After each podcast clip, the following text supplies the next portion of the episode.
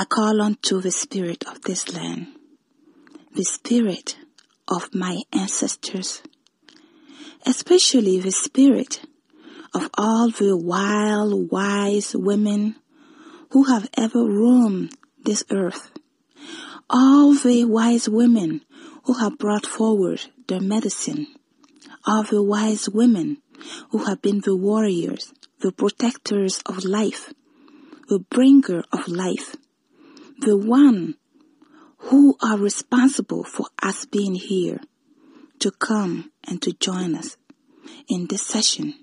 For it is only through your presence, for it is only through your blessings that we can achieve what we are here to achieve.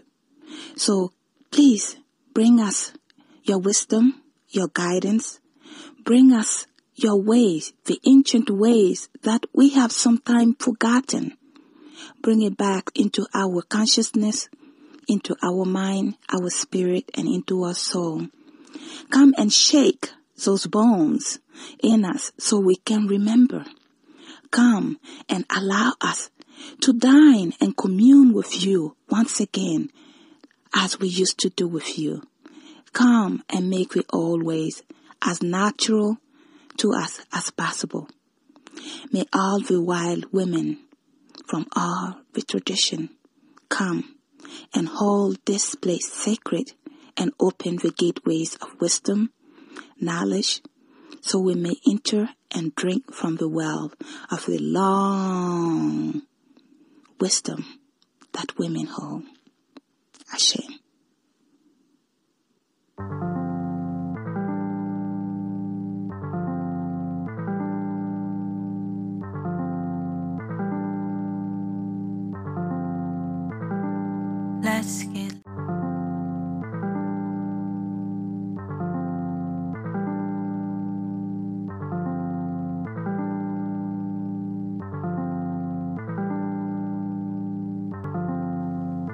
My tradition, we always begin the day with a prayer. For without a prayer, we may wander throughout the day without knowing what we are doing.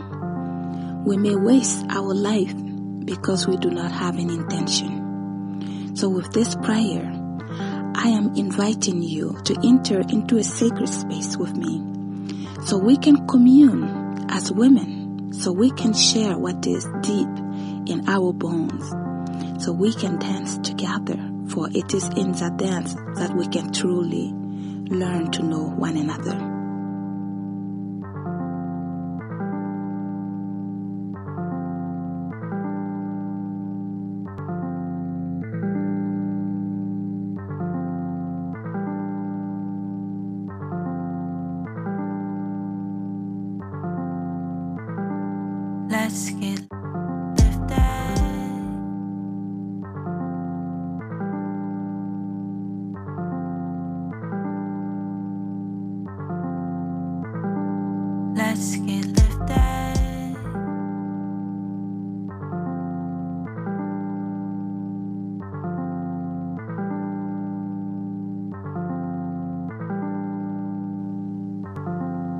In the Dagara village that I grew up in, we believe that each child that comes into this world comes with a particular gift, a gift that nobody else has. And in my community, this is very important for the survival of a community, of a tribe.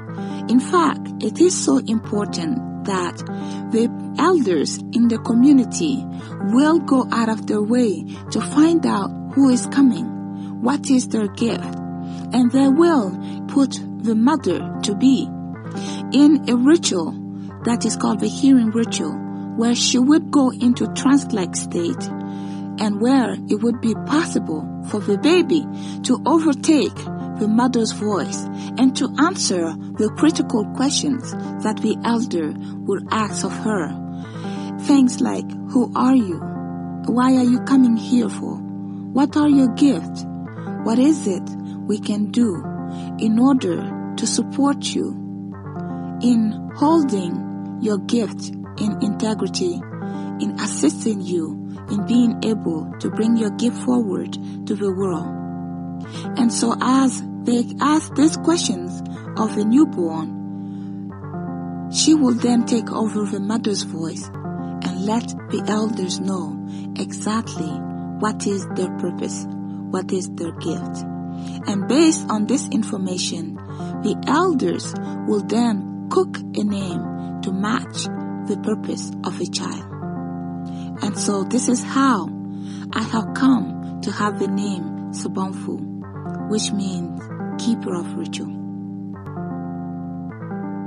And so who are you? And what is your gift for the world? Just take a moment and think about why you were born into this world at this time because you are not born as a tourist. You did not come to this world because you were supposed to be wandering. You came here because you brought goodies to give to the world. And if those goodies were not there, you would not be here.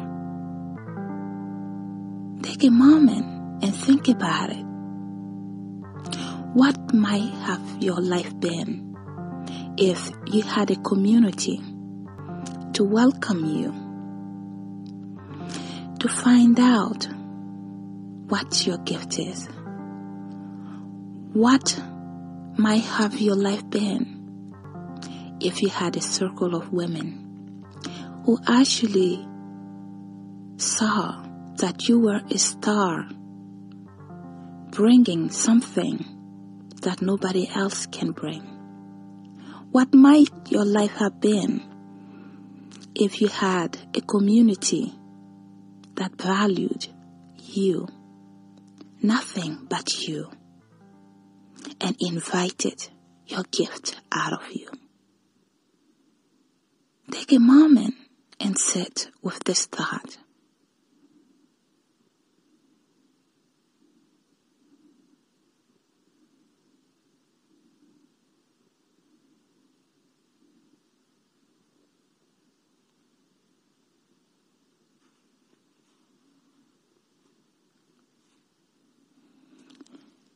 So I invite you to come back out.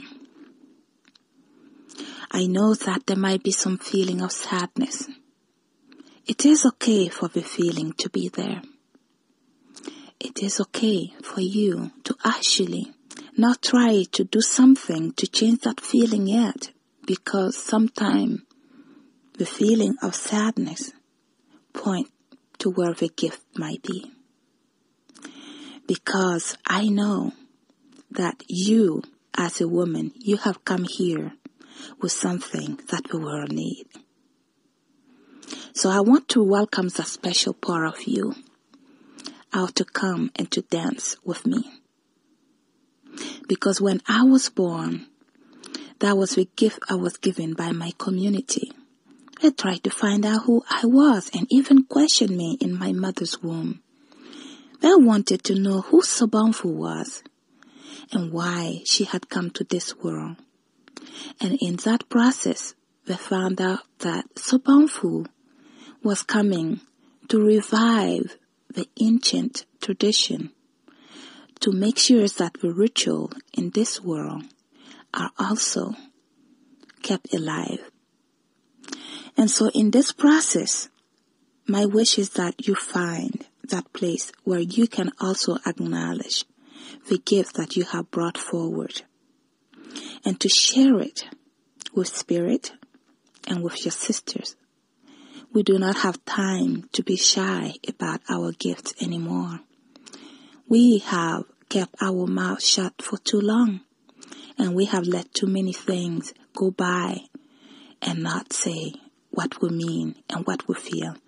So let the wild woman in you rise let her shine and never let her go back to be tamed again. For it is that spirit that I want you to carry every day so that as you see things in the world that are not right, you can begin to speak about them. Because you know what? When we come here as women, we carry a gift that nobody else's bring. We are the backbone of our community. We are the one who carry the burden and we carry the gift also.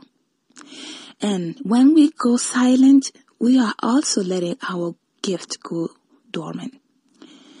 And because we carry the weight of community, we have to learn to welcome each other. We have to learn to validate one another.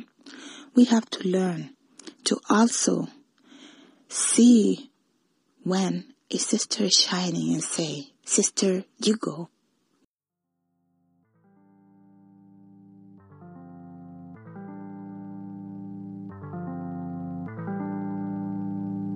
So if you're feeling this, let's get lifted. Cast away militias, witches, engage our spirits. Stop to pull lavender to spliff when you kiss it. Oh, what a feeling, feeling higher than the ceiling, dealing with the gods we given, living in a state of fearlessness.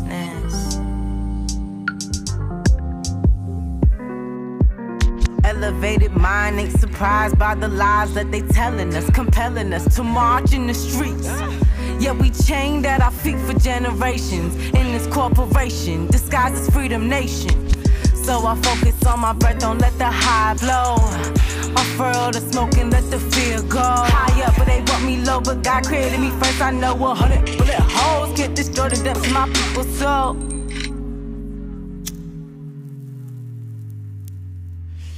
Let's get lifted, activate our senses.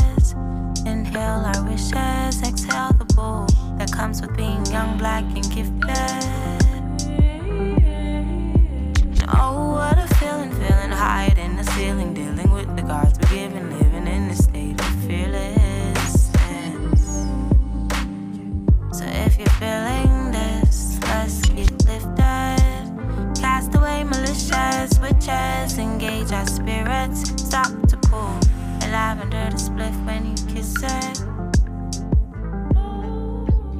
Oh, what a feeling, feeling higher than the ceiling, dealing with the gods we given, living in a state of fearlessness.